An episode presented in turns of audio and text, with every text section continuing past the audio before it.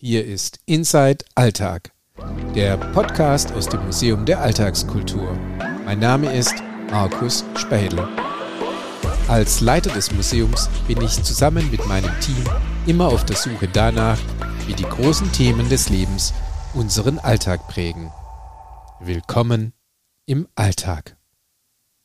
In der dritten Folge unserer aktuellen Staffel Geht doch von Inside Alltag geht es ganz viel um das Thema Open Source und damit verbunden Fragen nach dem geistigen Eigentum, kollektive Entwicklung. Aber wir denken auch über einen Drahtigel nach, reden über die Kaltenthaler Rampe und die Freiheit, ohne kommerziellen Druck erfinden und entwickeln zu können. Und das Ganze geht um den Open Bike Sensor, der 2022 den deutschen Fahrradpreis gewonnen hat und in weiten Teilen, aber nicht nur in Stuttgart entwickelt wurde. Viel Spaß! Bei mir heute zu Gast sind Thomas Obst und Reinhard Otter von Open Bike Sensor. Herzlich willkommen. Vielleicht sagt jeder von euch mal kurz Hallo und seinen Namen dazu, damit man euch an den Stimmen erkennen kann. Hallo, ich bin Thomas Obst. Hallo, ich bin Reinhard Otter. Genau, das sind die Stimmen, die uns die nächste halbe, dreiviertel Stunde hier begleiten werden. Und meine erste Frage an euch ist äh, für alle, die noch nicht wissen, was der Open Bike Sensor ist, was ist eigentlich der Open Bike Sensor? Der Open Bike Sensor ist ein kleines technisches Gerät, das man am Fahrrad montiert, das während der Fahrt fortlaufend misst, wo man lang fährt und die Seitenabstände erfasst, nach links und nach rechts. Und wir wollen damit herausfinden, wo Menschen, die auf dem Fahrrad unterwegs sind, zu eng überholt werden, damit wir dort bei der Politik anklopfen können und für eine Verbesserung der Infrastruktur sorgen können. Okay. Und da es bei uns um Erfindungen und Innovationen geht, was ist die Erfindung, die Innovation am Open Bike Sensor? Also erfunden haben wir es nicht. Das war der Tagesspiegel in Berlin, der das im Jahr 2018 gemacht hat. Ähm, so schon so ein ähnliches Gerät produziert hat, und auf die Straße gebracht hat. Und die ganze Radwelt hat eigentlich aufgehorcht da und hat gesagt, genau sowas brauchen wir. Wir müssen das systematisch machen. Und der Tagesspiegel hat das für Berlin gemacht. Und die große Hoffnung war, dass es dann überall verfügbar wird, bundesweit, denn überall gibt es verbesserungswürdige Infrastruktur. Und ähm, als dann eine Zeit lang nichts kam, haben wir uns in Stuttgart mit dem Zweirad ein paar Leute zusammengesetzt und haben angefangen, so etwas zu entwickeln und haben von Anfang an darauf geachtet, dass es Open Source wird, also wirklich für alle verfügbar, nicht wieder nur eine Sache, die in einer Stadt funktioniert, sondern das Ganze nochmal neu entwickelt, aber offen für alle. Also ihr wolltet nicht damit ganz, ganz viel Geld verdienen? Nee, das stand nie im Mittelpunkt und das kann man, glaube ich, auch nicht unbedingt als Ziel haben, wenn man in erster Linie die Sicherheit im Verkehr im Blick hat. Weil das betrifft ja alle und da sollten alle dran teilhaben und in erster Linie sollte das der Schwerpunkt sein. Und das ist, glaube ich, dann auch so ein bisschen die Innovation an dem Produkt Open Bike Sensor. Jetzt nicht im Vergleich, aber gegenüber anderen Projekten, die auch ne, dieses Thema vielleicht im Blick haben. Weil der Open Bike Sensor halt angelegt ist, auch als eine Community-Innovation. Dadurch, dass alles als Open Source zur Verfügung steht und alle Ergebnisse als Open Data auch ausgespielt werden, kann auch jeder und jede ganz einfach dran, dran teilhaben und, und in das Projekt einsteigen. Und das ist eigentlich auch so das, wo wir innovativ unterwegs sind und wo wir auch mit dieser Innovation mehr Erfolg haben, kann man sagen, als äh, vergleichbare Projekte die, die Frage hat sich eigentlich auch nie gestellt, beziehungsweise wenn sie sich gestellt hat, dann war sie auch relativ schnell beantwortet, denn der Zweirad ist schon so ein Zusammenschluss aus äh, aktiven äh, RadlerInnen ähm, und keine Firma, die damit Geld machen wollte. Alle wollten das machen, alle wollten mitmachen und wenn man tatsächlich vorgehabt hätte, daraus ein Produkt zu machen, hätte man einen riesigen Haufen Geld einsammeln müssen. Man hätte Fragen wie Herstellerhaftung beantworten müssen und wirklich sich zwei Jahre verstecken müssen, um in Ruhe zu entwickeln, um dann was auf den Markt zu bringen.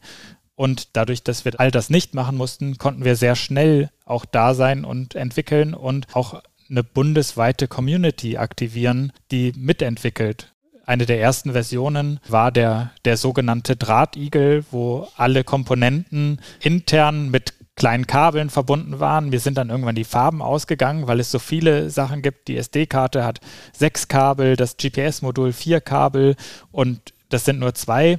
Und das hat dann äh, jemand aus Berlin gesehen und hat gesagt, ich finde eure Idee klasse, aber so geht das nicht. Wie wollt ihr damit Stückzahlen produzieren? Die Leute sind frustriert und hören auf und machen die Kabel irgendwie falsch. Ihr braucht jetzt eine eigene Platine. Und er hat sich dann rangesetzt und hat äh, wochenlang daran gearbeitet und kam dann später mit einer Platine um die Ecke und hat sie dem Projekt mehr oder weniger geschenkt. Also nicht die Platine, sondern das Design für die Platine. Und mit diesem Design kann jetzt jedes Projekt, das einen Open Bike Sensor in der Stadt zum Beispiel einführen will, jede ADFC-Ortsgruppe, kann diese Platine aus dem Internet das Design runterladen und das von einem Dienstleister herstellen lassen in Stückzahlen, so wie sie das halt brauchen. Bei der letzten Bestellung waren das so 50 Cent pro Platine, also wirklich kein teurer Preis. Und so ist alles für alle verfügbar. Und also jede, nicht nur diese Platine, sondern jede Komponente vom Open Bike Sensor, egal ob Software, Hardware, Anleitung, alles steht bei uns offen im Netz und lädt Menschen dazu ein, es nachzubauen und einzusetzen. Wie würdet ihr denn zusammenfassen, was ist euer Antrieb? Also Geld ist es nicht, es ist äh, Anerkennung, ob das eine Rolle spielt, aber was ist, was ist der Antrieb? Also bei mir war es so, dass eine Zeit lang, als ich wirklich weit gependelt bin, jeden Tag mit dem Rad, war ich anderthalb Stunden pro Strecke unterwegs und da habe ich so für mich gemerkt, so das, das Wahrscheinlichste, wie mir was zustößt im Leben, ist eigentlich, dass jemand nicht nur zu eng mich überholt, sondern mich einfach abräumt. Und dann habe ich angefangen, irgendwie so das zu verarbeiten und das war dann so mein Weg, damit konstruktiv aus diesen Erlebnissen was Konstruktives zu ziehen und nicht mich davon runterziehen zu lassen, sondern einen Antrieb zu finden, zu sagen, so, dass ich will, dass andere das nicht erleben, ich will das selbst auch nicht öfter erleben und deshalb mache ich jetzt aktiv was dagegen. Gibt ja auch die Möglichkeit, dann irgendwie so Einzelerlebnisse auf Kamera festzuhalten und anzuzeigen. Aber mir wurde dann irgendwie immer mehr klar, dass es gar kein Einzelfallerlebnis, sondern das ist ein strukturelles, systematisches Problem in unserem Verkehr. Und deshalb habe ich dann angefangen, an einer Lösung zu arbeiten, die das Ganze eben größer erfassen kann, weil ich auch nicht Einzelpersonen bestrafen will, sondern ich wollte einen Beitrag dazu leisten, dass es für alle irgendwie besser wird.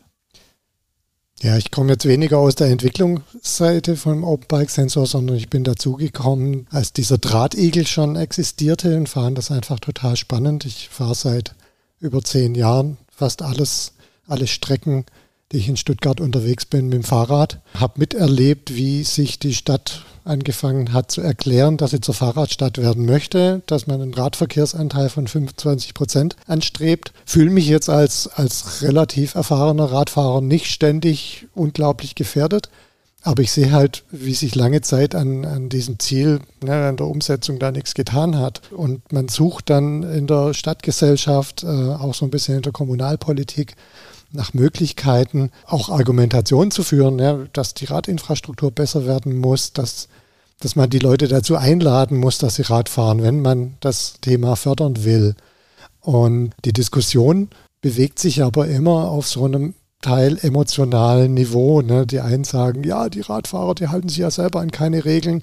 Und die anderen sagen, wir werden permanent überall von allen geschnitten. Und, und auf beiden Seiten ist einfach extrem viel Gefühl dabei. Und ich sah jetzt im Open Bike Sensor auch eine Möglichkeit, die Diskussion an bestimmten Stellen auch zu objektivieren, ne? einfach Evidenzen reinzubringen, zu sagen, nee, es ist auch egal, ob jetzt im Kaltental oder in der Olga-Straße oder in der Theodor-Heuss-Straße, wo es halt einfach schmale Radspuren gab oder gibt, ist es ja nicht der einzelne Autofahrer, der sich daneben benimmt, indem er irgendwie eng schneidet, sondern es ist oft die Infrastruktur, die dazu einlädt, Autoverkehr und Radverkehr eng beieinander zu führen, was dann einfach viele Menschen davon abhält, überhaupt aufs Rad zu steigen. Oder viele Menschen dazu bringt, wenn sie auf dem Rad sitzen, nicht auf dem Schutzstreifen zu fahren, sondern auf dem Gehweg, wo dann wiederum Fußgänger, Fußgängerinnen sich gestört fühlen und, und all diese Vorkommnisse kann man beobachten, dass die sehr oft an der Infrastruktur hängen. Und nicht am bösen Willen von einzelnen Menschen, sondern sie machen halt das, was legitim erscheint. Und da hilft der Open Bike Sensor einfach dabei, die Debatte in eine objektive Richtung zu, zu führen. Davon bin ich überzeugt und deshalb unterstütze ich das gern aktiv und auch in meiner Freizeit. Mhm. Was ich herausgehört habe, ist zum einen das Thema Objektivierung, also tatsächlich Daten zu sammeln. Das andere ist tatsächlich grundlegend was anzugehen und strukturelle Veränderungen hervorzurufen. Ich habe mich gefragt, ist Open Bike Sensor so etwas vielleicht auch wie der Ausdruck einer Bürgerbewegung? Kann man, glaube ich, schon sagen. Also es sind natürlich Fahrradverbände, die den Open Bike Sensor jetzt auch in vielen anderen Orten nutzen. Es sind viel ADFC-Gruppen, aber auch ähm, Radentscheidgruppen. Ähm, er wird auch eingesetzt von Universitäten und Hochschulen, die Menschen im Prinzip mit wissenschaftlichen Methoden, aber niederschwellig zum Datensammeln anstiften, sozusagen. Insofern natürlich ist es eine Art von Bürgerbewegung pro Fahrrad.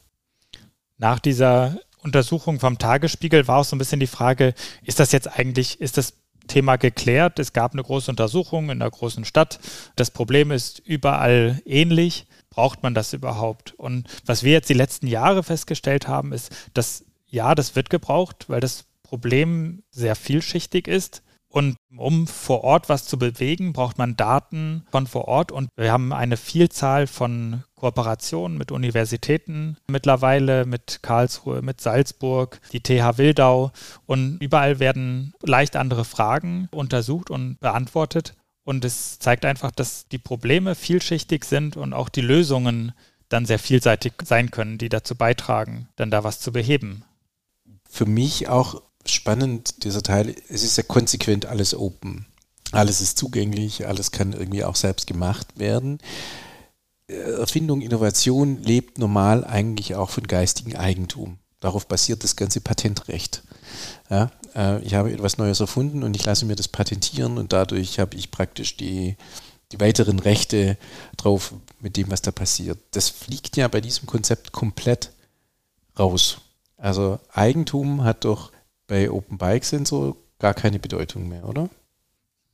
Ja, wer, wer wie viele Sensoren hat, wer sie wo einsetzt. Aber die Grundmotivation dahinter, das so offen zu machen, ist eigentlich, dass wir denken, dass das Problem ist so groß und die Akteure, Akteurinnen, die dahinter stehen und was umsetzen, was bewegen können, das sind so wenige, dass wenn jeder nur für sich macht und nicht alle alles konsequent miteinander teilen, dann stört es die Bewegung.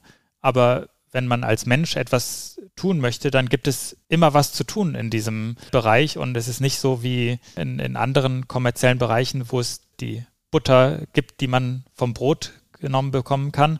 Die gibt es einfach nicht. Es gibt einfach nur wahnsinnig viele Aufgaben und eine Gemeinschaft, die auch sehr stark zusammenhält. Also das, das kenne ich aus keinem anderen Bereich. Also sowohl von den BürgerInnen, von den Verbänden, ADFC, VCD, alle arbeiten da miteinander, auch die, die wissenschaftlichen Partner, die in dem Bereich unterwegs sind. Da ist die Kooperation untereinander super stark ausgeprägt. Ja, Eigentum passt halt eigentlich nicht zu dem Objekt, mit dem wir uns beschäftigen. Wir sind ja im öffentlichen Raum.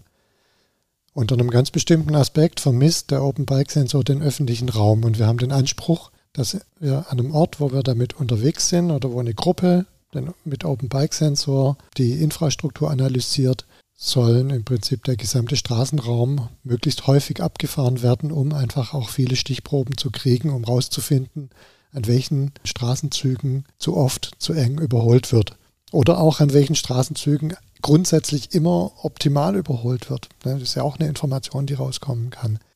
Dieser öffentliche Raum gehört niemand oder gehört uns allen.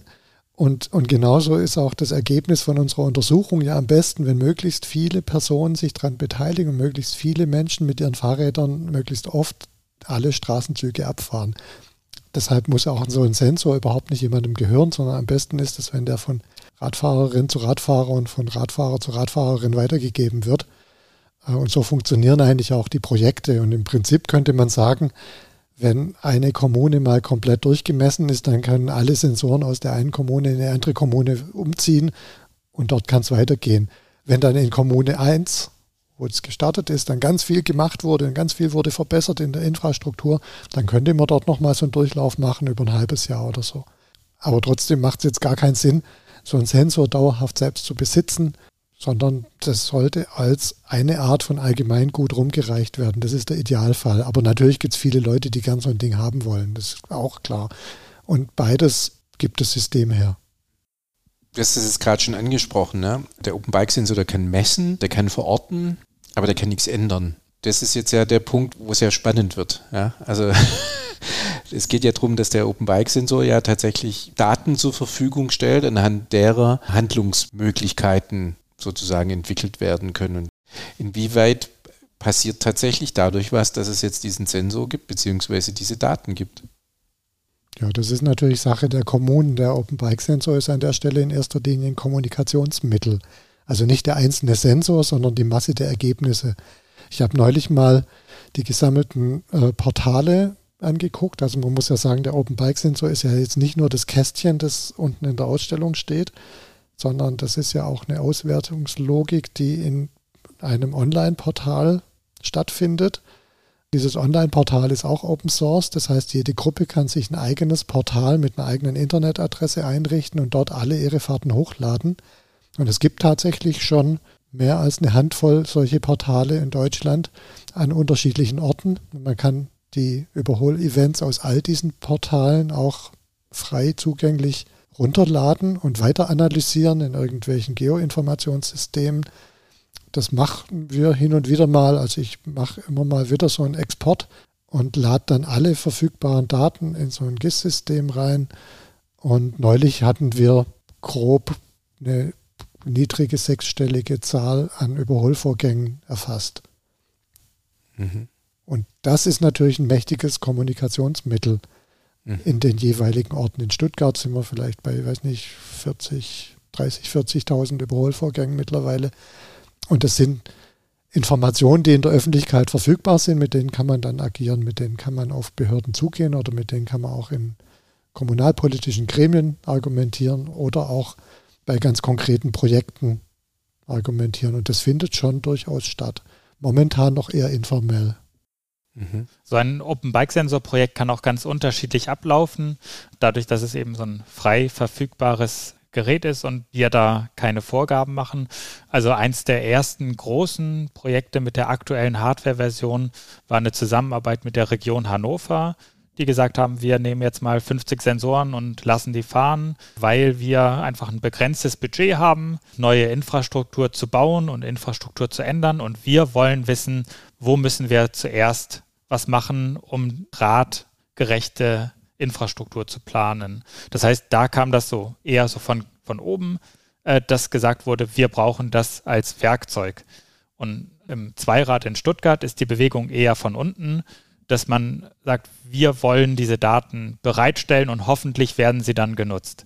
Welchen Einfluss zum Beispiel die Daten hatten äh, bei der Umgestaltung vom Kaltental, ist schwer zu sagen, weil es da so unglaublich viele AkteurInnen gab, die über Jahre lang wirklich alles gegeben haben, damit die wahrscheinlich schlimmste Straße für Radfahrende in Stuttgart, die auch noch Hauptradweg 1 ist, endlich verbessert wurde. Also es ist schwer zu sagen, was welchen Beitrag geleistet hat, aber es war schon bestimmt ein kleiner Beitrag, dass wir auch einfach immer dran geblieben sind und dass man sagen konnte, ja, und das Überholverbotsschild, das da aufgestellt wurde, das hat ein klein bisschen was geändert, aber es ist immer noch gefährlich.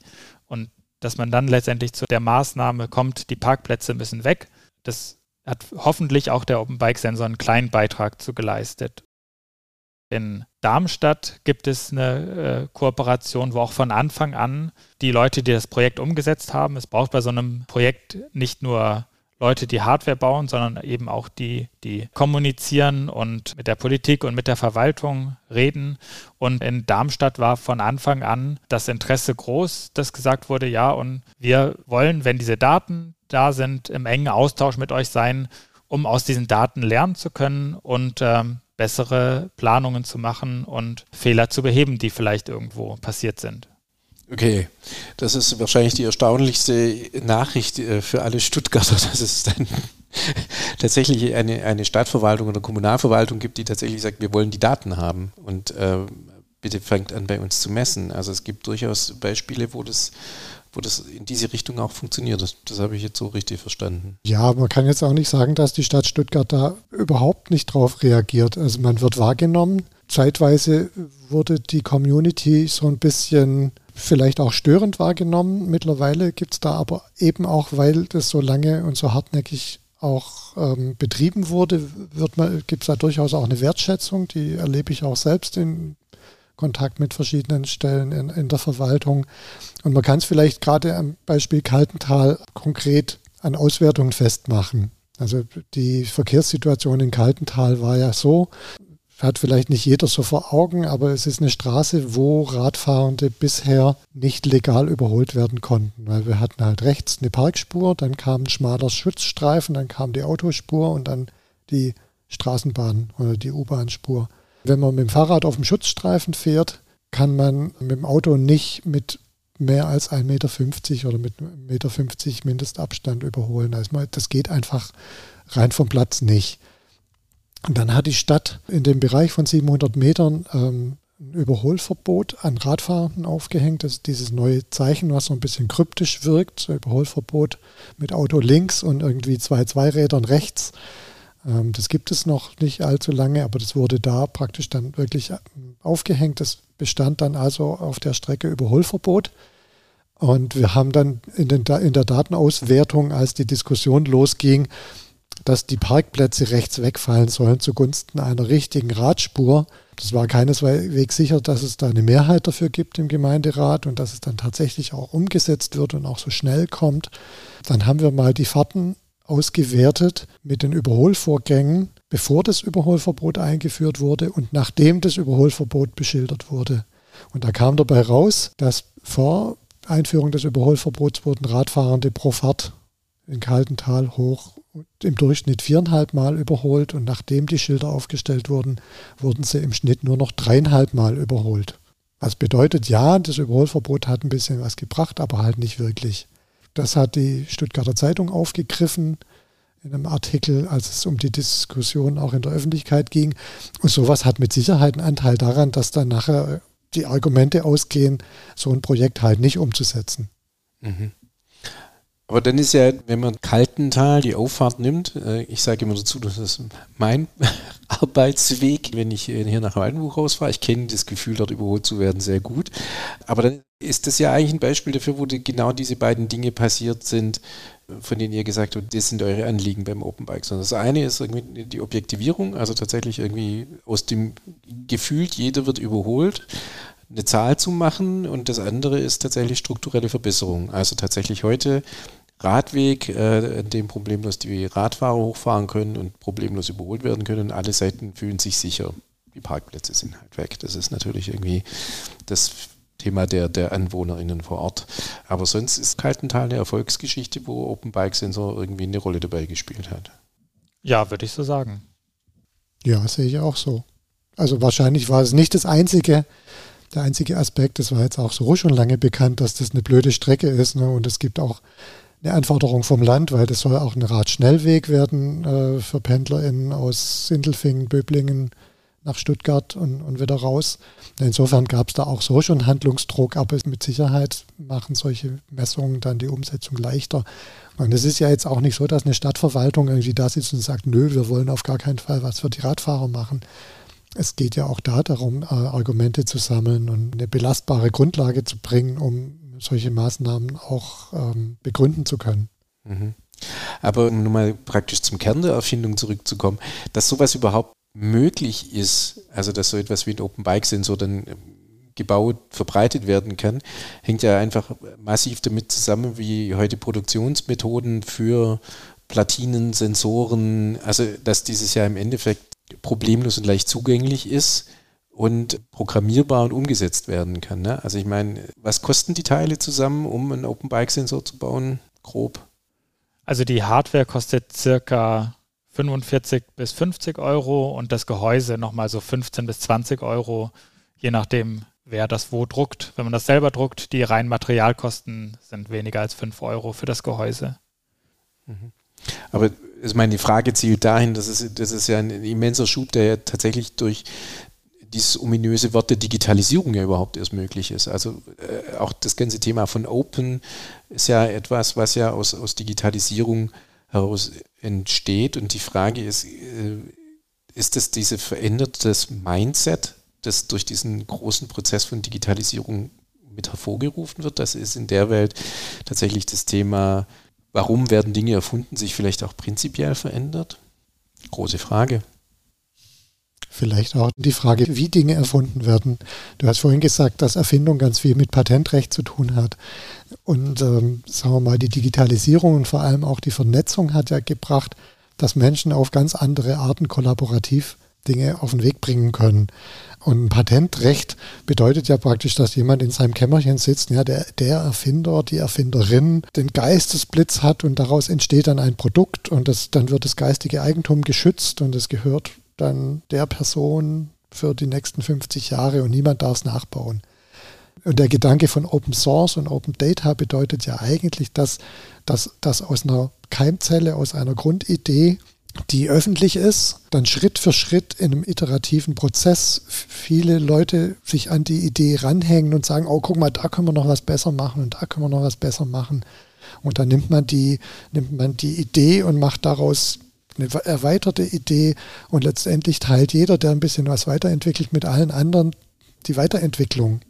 Und daraus wird am Ende ein immer besseres Produkt. Das ist einfach eine, also das ist die eigentliche Innovation dass das Erfinden anders passiert, oder? Ja, und, und es funktioniert in, in wahnsinnig vielen Bereichen, ob man jetzt irgendwie an Software denkt, wo man das Open Office genauso gut benutzen kann wie das Word oder man eine Musikbox für die Kinder baut. Es gibt so viele Beispiele, dafür, wo, wo einfach die, die Gemeinschaft dann mit Menschen, die freiwillig einen Beitrag leisten, dann irgendwie konkurrenzfähig oder stärker ist als Einzelunternehmen, wo jedes Teil irgendwie mit einer Gewinnerzielungsabsicht erfolgen muss. Man, man kann rumprobieren ohne ein großes Risiko. Wir entwickeln das alles ähm, größtenteils im Ehrenamt. Und das ist das Risiko, dass, dass wir ein bisschen unserer Zeit mit einer Spielerei vertan haben. Aber wir müssen es gegenüber keinen Investoren begründen. Und dadurch hat man, glaube ich, einen viel größeren Raum der Möglichkeiten, dann auch Sachen anzugehen und Wahrheit werden zu lassen. Also ich glaube nicht, dass wir es geschafft hätten, wenn bei der Konferenz, wo wir über den Namen vom Sensor gesprochen haben, wir nicht Open Bike Sensor äh, gesagt hätten, sondern Closed äh, Business Bike Sensor mit einem Konzept, die Daten zu erfassen und dann anschließend zu verkaufen. Ich glaube nicht, dass wir da genug Geld eingesammelt hätten, um das so zu entwickeln, wie es jetzt da steht. Denn was an Mannstunden, Personenstunden, Frauenstunden da reingeflossen ist, das ist einfach unglaublich mittlerweile. Das, das hätte man so nicht planen können. Und deshalb ja, sind wir jetzt bundesweit verbreitet, weil es einfach so funktioniert. Und in wie vielen Städten, habt ihr da eine Vorstellung, sind, sind Projekte? 40 Projekte. Also wir haben eine Karte auf unserer Homepage, wo Projekte einen PIN bekommen können, wenn sie sich bei uns anmelden. Und das sind wahnsinnig viele mittlerweile. Also teilweise sind es Einzelpersonen mit einem Sensor, aber auch wirklich große Initiativen sind dabei. Das sind wahrscheinlich mehr Städte, als es Städte gab, in denen Car2Go unterwegs war in Deutschland. Also ich, ich jeder fragst du jetzt was. Nein, das ist keine Frage. Das ist das. nein, nein, nein. Nee, es ist, es ist einfach auch super dynamisch und, und, und wir wissen es halt gar nicht so mhm. genau, weil äh, ja, es gibt die Community, es gibt ein Online-Forum, es gibt ein Discord, also so ein Chat-Tool, über das man sich über technische Fragen austauschen kann, aber das muss jemand nicht nutzen. Ne, jemand kann, kann in GitHub gehen und sich die Daten runterladen, die, die Stückeliste, kann sich die Teile zusammenbestellen, kann die Platine bestellen, Gehäuse drucken und einen Sensor bauen oder auch mehrere. Und das passiert auch regelmäßig, dass Leute, dass Leute bei uns ins Forum oder ins äh, zweiwöchentliche Community-Meeting reinkommen und sagen, äh, wir wollten mal Hallo sagen, wir haben jetzt auch mal 100 Sensoren gebaut und die sind jetzt unterwegs und wir sammeln Daten. Cooles Projekt, Dankeschön. Okay. Also so, so weit entfernt kann man tatsächlich, also es sind tatsächlich Leute da dabei unterwegs, also die tatsächlich sagen, so, wir haben das jetzt einmal gemacht, sagen mal Hallo, die Daten spielen wir ein und gut. Ja, es kommt auch vor, dass Leute in, in Treffen kommen und sagen, ja, ich habe mir das mal angeguckt, das ist ganz schön kompliziert. Ich habe da mal was weiterentwickelt. Ich habe das mal geforkt. Also wenn man praktisch eine Entwicklung in GitHub ähm, nimmt und man macht eine Gabelung auf und entwickelt in eine andere Richtung oder in eine, in eine bestimmte Richtung weiter äh, im Design oder, im, oder, oder auch in Funktionen. Okay. Gibt es da für den Entwickler nicht manchmal so Schmerzen, wo man denkt, so, da wollte ich nicht hinhaben oder Mist, warum bin ich nicht selber drauf gekommen? Überhaupt gar nicht, weil das ist, also das, das Problem ist ja so, so vielschichtig und die Aufgaben sind so groß. Also man muss Hardware entwickeln, man muss eine Firmware für die Hardware schreiben, man muss eine Software schreiben, die im Web dann läuft. Und dann muss man mit all diesen Daten auch noch Öffentlichkeitsarbeit machen. Das kann Einzelpersonen geben, die das alles leisten können, aber eigentlich ist das immer eine Aufgabe für ein Team. Und was ich am Anfang gemacht habe, da habe ich schon die erste Hardware zusammengestellt und die erste Firmware geschrieben. Und da habe ich ziemlich viele Sachen auch neu gelernt und dadurch das erste Mal gemacht und dadurch auch ein klein bisschen schlecht gemacht. Und jedes Mal, wenn sich Leute die Mühe machen und, und Sachen, die noch nicht ganz rund sind, angucken und verbessern, dann bin ich froh und stolz, dass das, dass das so läuft und dass es so viele Menschen gibt, die da einen Beitrag zu leisten wollen. Okay. Ja, das ist super, weil ich finde, das ist halt tatsächlich diese Frage, was ist die eigene Einstellung sozusagen zum, zum, zum eigenen Baby ist es ja dann irgendwie ja trotzdem immer noch, oder? Ja, schon. Aber es funktioniert halt nicht mit diesem Daniel Düsentrieb Erfinderprinzip. Ja. Also das würde auf jeden Fall nicht in so einem Ehrenamt oder in so einer, so einer engagierten Community ja. münden. Ja. Aber das, das Baby ist auch kein Baby mehr, sondern jung heranwachsend und selbstständig und äh, entdeckt die können. Welt und ohne uns zum Teil. Und reist äh, durchs Land. Ja. Man muss das loslassen können. Also das, was ich vorhin meinte, mit wahrscheinlich mehr Städte, als wo es Car2Go gab, ist einfach, dass das einfach ziemlich groß ist. Ne? Also ich weiß nicht, ob ihr euch das manchmal bewusst werdet oder nicht, aber ich meine, an die 1000 Sensoren, das ist, ein, ist eine Menge Holz in 40 äh, Kommunen oder Städten. Das ist einfach viel. Ne? Also das ist jetzt nicht mehr ein, ein, ein Projektchen, mit dem, wir, mit dem zehn Fahrradfahrer die Kaltenthaler Rampe rauf und runter fahren, ja, sondern das ist ja tatsächlich was, da ist ja tatsächlich was draus gewachsen, auch ohne ähm, dass dort, äh, was weiß ich, große Beträge Marketing investiert wurde, sondern das, das lebt, kann ja allein nur von seiner Idee leben. Ja, das stimmt. Und also es gab so ein paar, so ein paar Wegpunkte, die das so ein bisschen befeuert haben. Ich meine, es gibt Möglichkeiten zu kommunizieren, ohne jetzt Anzeigen zu schalten. Wir sind im letzten Jahr 2021 wurde schon mal so ein Sonderheft von der CT, ne, die CT, also großes IT-Magazin, auf uns aufmerksam da gab es halt einen Redakteur, der hat es mitgekriegt und der hatte dann Lust, mal so einen, so einen Sensor zu bauen. Da haben wir ihm Bausatz geschickt. Der hat ihn auch bezahlt. Das ist bei denen irgendwie ganz hoch aufgehängt, dass die das ganz unabhängig machen. Ähm, gab es da einen Artikel, das hat schon einiges gebracht. Dann haben wir uns äh, dieses Jahr zum Deutschen Fahrradpreis beworben, wo auch nicht so klar war, ob man da eine Chance hat, weil das war ja jetzt auch nicht, ja, es ist ja nichts völlig Neues. Neu ist das System dahinter der Community-Ansatz, der der, der unbedingte Open Source-Ansatz, Open Data-Idee, das kam offensichtlich auch äh, Richtung Bundesverkehrsministerium nicht so schlecht an oder in der Jury, die, die da eingesetzt war. Und da haben wir den Deutschen Fahrradpreis gewonnen. Das hat natürlich viel Publicity gebracht und seitdem geht es auch wirklich so Schlag für Schlag. Also zum Deutschen Fahrradpreis hat uns auch die Stadt Stuttgart gratuliert per Pressemitteilung zum Beispiel ohne dass wir was davon wussten. Ne? Das war, also ist dann auch da angekommen. Mhm. Wer hat jetzt eigentlich den Preis gewonnen? Die Community natürlich. Also den Fahrradpreis. Ja, ja, ja. ja genau. hat, die, ja, hat ja. die Open Bike Sensor Community gewonnen, zusammen auch mit einem, und das ist eigentlich auch so ein Aspekt, ne, mit einem Partnerprojekt sozusagen äh, der Simra-App, mhm. äh, die an der TU Berlin entstanden ist.